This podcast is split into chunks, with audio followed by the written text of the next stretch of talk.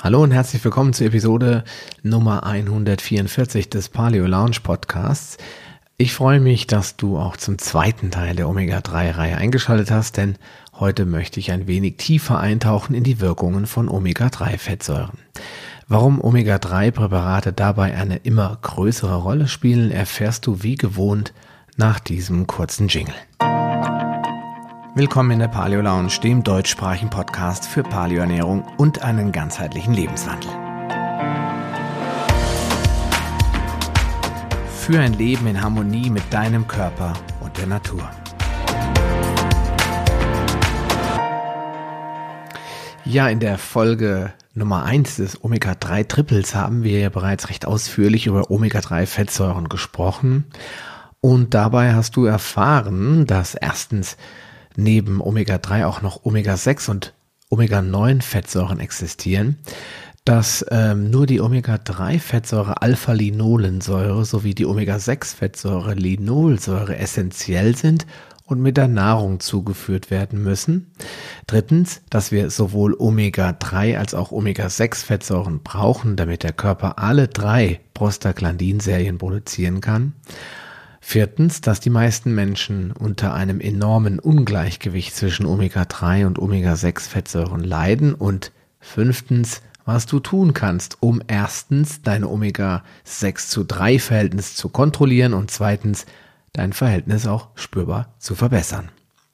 Du hast also jetzt die wichtigsten Informationen über Omega-3 zur Hand und kannst deine Gesundheit fortan aktiv zum Positiven verändern.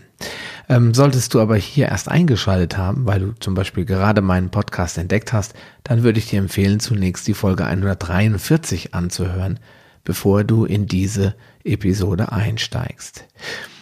Ja, okay, dann lass uns mal ins heutige Thema einsteigen. Welche Wirkungen haben Omega-3-Fettsäuren?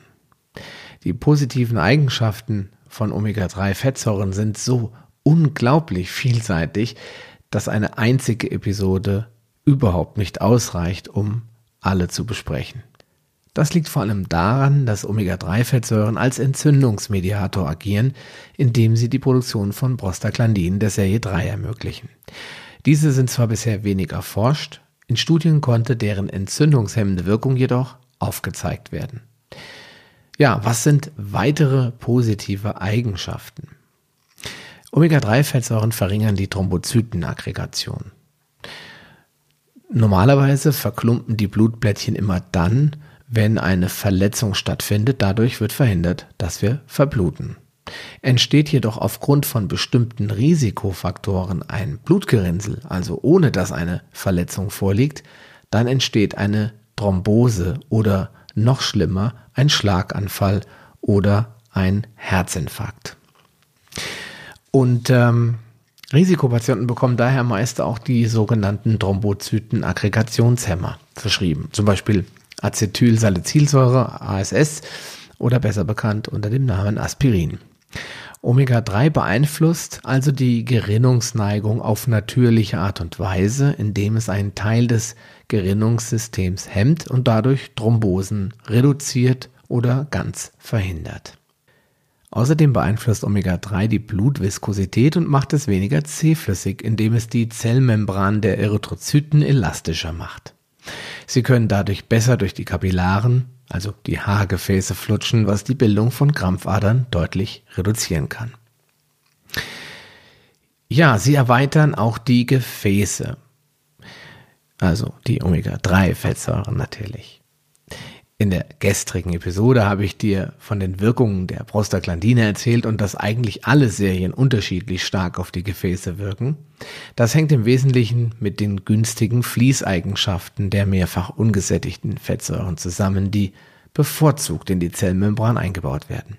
In Verbindung mit den besseren Fließeigenschaften und optimalen Gerinnungsfaktoren führt das natürlich auch zu einem geringeren Blutdruck. Nun darf man hier aber keine Wunder erwarten, denn in Studien konnte lediglich eine Reduzierung von 2 bis 5 Millimeter Hg beobachtet werden. Das würde man im Zweifelsfall gar nicht feststellen. Betrachtet man aber die Gesamtheit aller Faktoren, so kann es eine deutlich positive Wirkung haben. Omega-3-Fettsäuren reduzieren die Zellteilung. Jede Zelle kann sich nur ungefähr 50 Mal teilen, bevor sie abstirbt. Omega-3 bremst die Zellteilung und dadurch den Alterungsprozess. Außerdem verbessern sie die Hirnfunktion.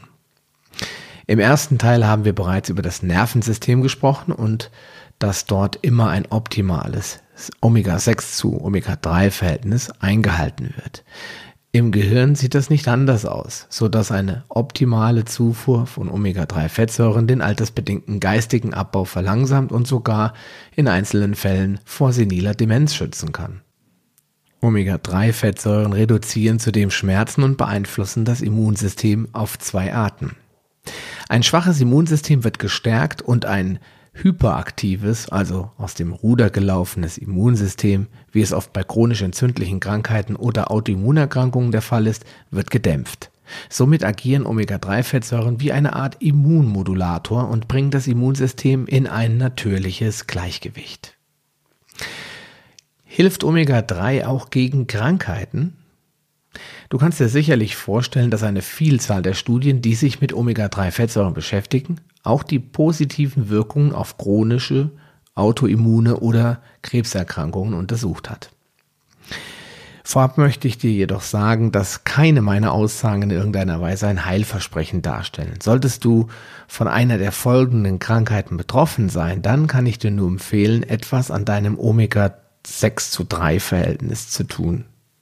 Eine Garantie auf Erfolg gibt es jedoch nicht. Hier gilt, ja, wie so oft im Leben, probieren geht über Studieren.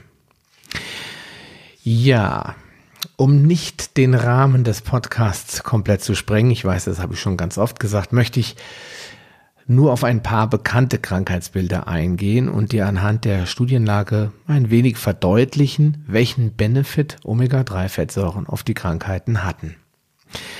Vorsicht bei der Einnahme von Medikamenten. Hier solltest du immer mit deinem Arzt sprechen, um sicherzugehen, dass diese einer Omega-3-Ergänzung nicht im Wege stehen. Zum Beispiel Gerinnungshemmer. Ja, fangen wir doch mal an mit Rheuma. Eine gute Versorgung mit Omega-3-Fettsäuren beugt rheumatischen Erkrankungen vor. Zumindest haben Studien darauf hingewiesen, dass eine Senkung des Risikos um 20 bis 24 Prozent möglich ist. Eine hohe Zufuhr mit Omega-3 verbessert zudem die Symptome. Bei einer Dosis von 3 Gramm über einen Zeitraum von drei Monaten minderte das die Gelenkschwellungen, Morgensteifigkeit und Funktionsstörungen der Gelenke. Konventionelle Medikamente können zudem durch regelmäßige Einnahme von Omega-3 eingespart werden und damit können natürlich auch Nebenwirkungen aus diesen Medikamenten vermieden oder zumindest drastisch reduziert werden. Schlaganfall. Omega-3 verbessert den Blutdruck, darüber haben wir schon gesprochen. Außerdem erhöht es die Viskosität und sorgt dafür, dass das Blut dünner wird und die Fließeigenschaften sich verbessern. Eine Meta-Analyse unter 10.000 Schlaganfallpatienten ergab ein signifikant niedrigeres Risiko bei einer guten Omega-3-Versorgung. Herzinfarkt. Wir haben es schon mehrmals gesagt, Omega-3 verbessert den Blutdruck. Omega-3 beruhigt, ähnlich wie ein Beta-Blocker, das vegetative Nervensystem. Außerdem senkt Omega-3 die Blutfette, also die Triglyceride. Omega-3 lindert die Folgen von Stress auf Nerven und Gefäße und bereits zwei Gramm Omega-3 täglich ergaben eine Senkung des Herzinfarktrisikos um satte 50 Prozent. Diabetes. Studien konnten bei einem Konsum von 80 Gramm fettem Fisch eine Senkung des Risikos um 20 Prozent nachweisen.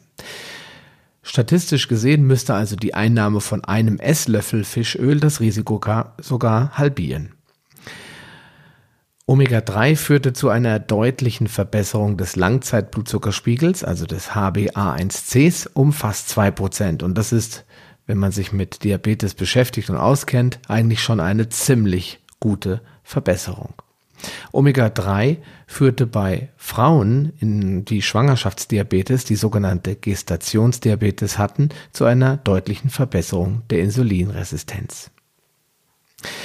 ADHS die sogenannte Aufmerksamkeitsdefizit-Hyperaktivitätsstörung für alle, die dieses Wort oder diese Abkürzung noch nicht gehört haben.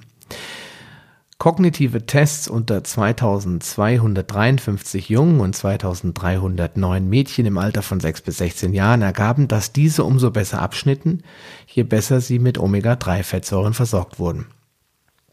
Der Effekt war bei Mädchen interessanterweise etwa doppelt so stark wie bei Jungs. Bei einer weiteren Untersuchung unter 6 bis 12-jährigen Kindern mit ADHS die auf eine sechsmonatige Ritalin-Therapie überhaupt nicht angesprochen hatten, erhielt die eine Gruppe Omega-3 und die andere Gruppe ein Placebo. Die Effekte ließen sich ähm, sehr schnell ähm, unterscheiden, denn bei der Placebo-Gruppe traten überhaupt gar keine Effekte ein, aber bei der Omega-3-Gruppe ließen diese auch sehr lange auf sich warten, denn erst nach etwa sechs Monaten kam es zu signifikanten Verbesserungen hinsichtlich Ruhelosigkeit, Aggressivität und Arbeitsverhalten.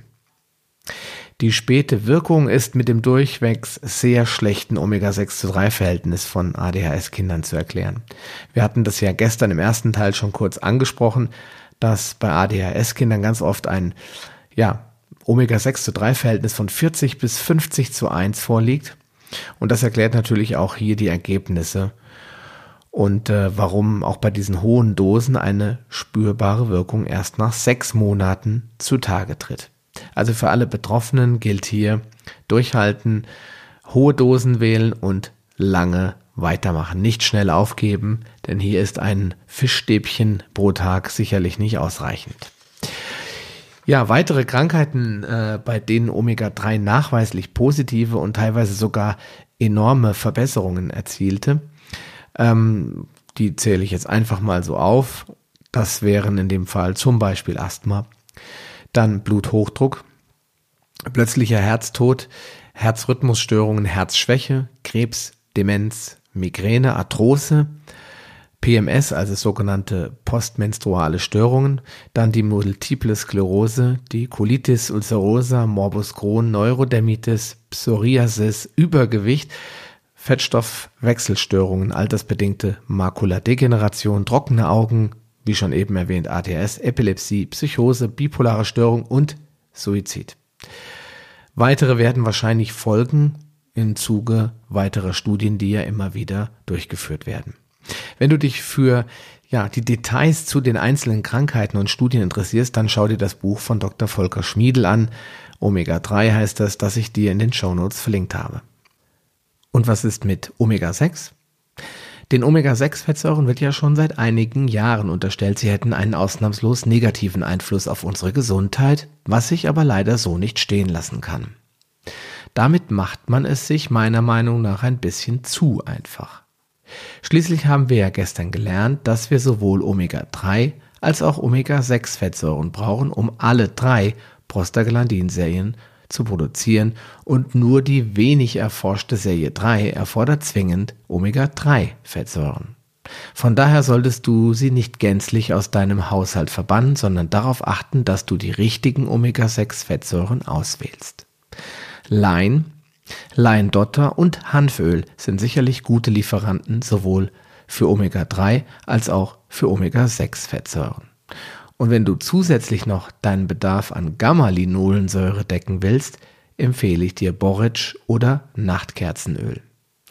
Hier haben Studien gezeigt, dass Öle, die besonders reich an Gamma-Linolensäure sind, tendenziell stärkere Auswirkungen auf die Herstellung von Prostaglandinen der Serie 1 haben als linolsäurehaltige Öle wie zum Beispiel Traubenkern, Distel oder Sojaöl. Wie du weißt, ist ein optimales Verhältnis von Omega-6 zu 3 der maßgebliche Faktor für einen gesunden Lebenswandel und nicht die Verbannung von allen Omega-6-haltigen Ölen aus der Ernährung. Und welcher Omega-3-Quotient bzw. welches Omega-6 zu 3 Verhältnis ist jetzt optimal? Die Inuit sind natürlich ein Ausnahmefall und weisen als einziges noch aktuell existierendes Volk einen Quotienten von 1 zu 1 auf. Aber dass wir uns nicht nur alle von Robbenfleisch, Wal, Fisch und Algen ernähren können, müssen wir uns wohl auf einen schlechteren Quotienten einstellen. Natürlich gibt es hierfür keinerlei medizinische Grundlage und auch keine Empfehlung gemäß irgendeiner Ernährungs- oder Weltgesundheitsorganisation. Bei Durchsicht der einschlägigen Studien zu den oben erwähnten Erkrankungen kristallisieren sich jedoch zwei Werte heraus. Erstens der Primärpräventionswert. Er sollte erreicht werden, wenn du eine Krankheit vermeiden willst. Hier sollte der Quotient bei 5 oder besser noch bei 3 liegen. Zweitens der Sekundärpräventionswert. Ihn gilt es anzustreben, wenn du bereits von einer chronischen oder einer Autoimmunerkrankung betroffen bist. Mit dem Ziel, diese zu lindern oder vielleicht gar zu heilen, aber zumindest Komplikationen oder Schübe zu vermeiden. Dafür sollte der Quotient jedoch unter 2,5 liegen. Und wie kann man einen solch guten Wert nun erreichen? Im ersten Teil des Omega-3-Triples habe ich ja schon über einige der besten Omega-3-Quellen gesprochen. Ich möchte aber nochmal die in meinen Augen wichtigsten Quellen aufzählen und zwar sortiert nach ihrem Omega-3-Gehalt. Auf Platz 1 haben wir das Algenöl, zum Beispiel von Norsan. 5 Milliliter entsprechen einem Teelöffel enthalten 2 Gramm Omega-3-Fettsäuren. Auf Platz 2 Fischöl, zum Beispiel von Norsan, 8 Milliliter, also ein Esslöffel, enthalten ebenfalls 2 Gramm Omega-3. Auf Platz 3 haben wir Sprotten im eigenen Saft. 65 Gramm davon enthalten ebenfalls 2 Gramm Omega-3. Auf Platz 4 haben wir die Makrele im eigenen Saft. 70 Gramm davon enthalten ungefähr 2 Gramm Omega-3. Auf Platz 5 haben wir die Sardelle im eigenen Saft. 90 Gramm davon enthalten 2 Gramm Omega-3. Auf Platz 6 haben wir den Hering, du wirst es schon erraten, im eigenen Saft und wiederum haben 100 Gramm davon 2 Gramm Omega-3. Auf Platz 7 haben wir schließlich des deutschen Lieblingsfisch, den Wildlachs bzw. den Lachs im eigenen Saft. 115 Gramm davon enthalten ungefähr 2 Gramm Omega-3. Wichtig ist natürlich, dass du sowohl beim Öl als auch bei den Fischsorten auf eine gute Herkunft achtest und vor allem beim äußerst beliebten Lachs ausschließlich auf Wildfang zurückgreifst. Zuchtfische enthalten bei weitem nicht so viele wertvolle Omega-3-Fettsäuren und werden zudem noch mit pestizidbelastetem Fischmehl gefüttert. Leider ist ein Biosiegel hier auch kein Garant für gute Qualität. Einzig an der knallroten Farbe lässt sich erkennen, dass es sich um einen wild gefangenen Lachs handelt. Die Fische aus den Aquakulturen hingegen haben meist orangefarbenes Fleisch. Ja, warum sind die pflanzlichen Omega-3-Quellen wie zum Beispiel Lein, Leindotter oder Hanföl nicht auf dieser Liste zu finden? Ganz einfach, die pflanzliche Alpha-Linolensäure hat in den erwähnten Studien einfach nicht die gleichen positiven Effekte aufgezeigt wie die marinen Fettsäuren DHA und EPA. Und darüber hinaus sind die Umwandlungsraten zum Beispiel von Alpha-Linolensäure in die Eicosapentaensäure und äh, weiterführend in die Docosahexaensäure mit maximal 5% nicht besonders üppig. Dennoch würde ich alle drei Öle aufgrund der essentiellen Linolsäure regelmäßig in den Speiseplan einbauen. Sie eignen sich nämlich gut als Öl für Rohkost, Salate, Soßen und Aufstriche. Nur erhitzen sollte man sie niemals, da hierbei die wertvollen Fettsäuren zerschlagen und in gefährliche Transfettsäuren umgewandelt werden. Noch ein paar Worte zur Dosierung. In der erwähnten Liste taucht immer wieder ein Wert von 2 Gramm Omega-3 auf. Dieser Wert hat sich in diversen Studien als therapeutisch erwiesen. Das heißt, Dosierungen, die zu einer durchschnittlich täglichen Aufnahme von 2 Gramm Omega-3 führten, zeigten die größten Effekte. Darunter waren die Omega-3-Fettsäuren zwar nicht wirkungslos, führten jedoch nicht zu denselben Ergebnissen. Vor allem bei Menschen mit einem massiv hohen Omega-6-zu-3-Verhältnis führten Dosen von 2 bis 3 oder gar mehr Gramm Omega-3 in kürzerer Zeit zu einer signifikanten Senkung des Quotienten. In diesem Fall ist es also nur richtig zu sagen, viel hilft viel. Bitte bedenke aber, dass vor allem verschiedene Lebensstilfaktoren einen Einfluss auf die richtige Dosierung haben können. Kinder benötigen weniger, große, schwere oder übergewichtige Menschen benötigen eher mehr, um ihren Omega-3-Spiegel wieder aufzufüllen. Von daher ist es extrem wichtig, zu Beginn jeder Supplementierung eine Momentaufnahme zu machen, zum Beispiel mittels einer Fettsäureanalyse. Diese sollte dann alle drei Monate wiederholt werden, um den Erfolg zu überprüfen und die Dosierung gegebenenfalls anzupassen. Und warum nach drei und nicht nach zwei, vier oder sechs Monaten? Das hängt mit der durchschnittlichen Lebensdauer der roten Blutkörperchen zusammen. Diese werden ungefähr alle drei bis vier Monate komplett ausgetauscht. Und da die Fettsäuren in der Membran der roten Blutkörperchen gemessen werden, erhältst du bei einer Messung alle drei Monate die durchschnittliche Fettsäureversorgung der letzten drei Monate. In den Shownotes findest du eine grobe Dosierungsempfehlung für Erwachsene unter Berücksichtigung des Omega-6 zu 3 Verhältnisses und für Kinder unter Berücksichtigung des Körpergewichts. Probier am besten selbst aus, wie sich deine Werte dadurch verbessern. Aber brauchst du überhaupt eine Nahrungsergänzung? Ich bin mir sicher, diese Frage hast du dir schon das eine oder andere Mal gestellt. Und wäre es nicht 2018, dann hätte ich dir diese Frage nicht einmal ohne weiteres beantworten können. Oder ich hätte nur salopp mit Es kommt darauf an geantwortet. Angesichts der immens überfischten Bestände und der massiv verschmutzten Meere kann man äh, regelmäßigen oder gar täglichen Fischkonsum, wie er für unsere Vorfahren noch völlig normal war, heute aber kaum noch jemandem empfehlen. Vor allem solche Menschen, die chronisch krank sind oder Schwangere, sollten aufgrund der Schwermetallbelastung vieler Fischsorten von einem regelmäßigen Konsum absehen. Gesunde Menschen brauchen sich zwar noch keine Gedanken zu machen, sollten aber auch nicht ständig Fisch konsumieren.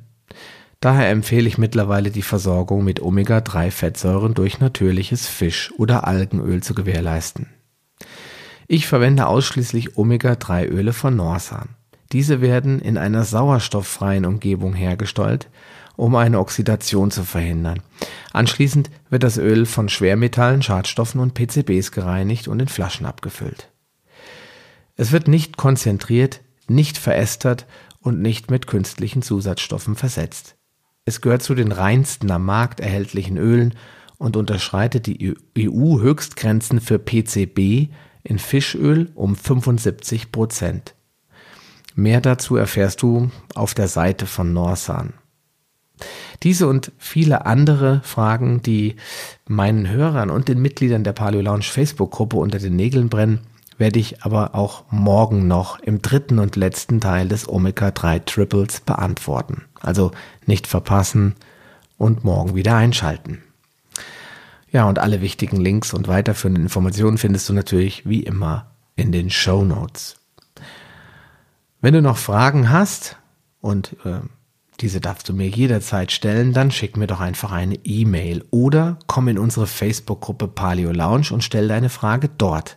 Wir freuen uns darauf, sie dir zu beantworten und äh, uns mit dir auszutauschen über deine Reise zur Paleoernährung oder deine Erfahrungen mit Omega-3 Ölen, aus welcher Quelle auch immer.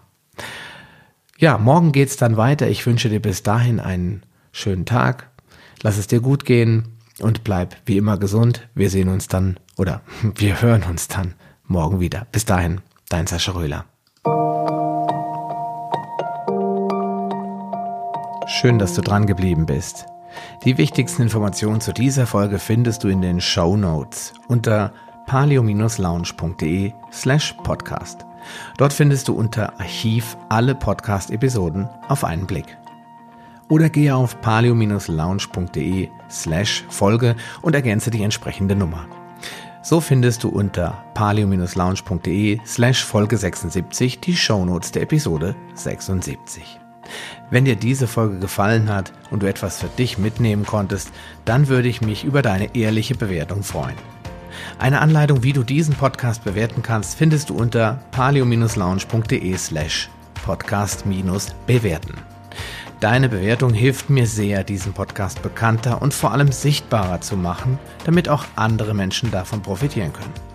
Ich freue mich schon jetzt, dich bei einer der nächsten Folgen wieder begrüßen zu dürfen und wünsche dir viel Erfolg bei der Umsetzung deiner persönlichen Ziele. Bleib gesund, dein Sascha Röder.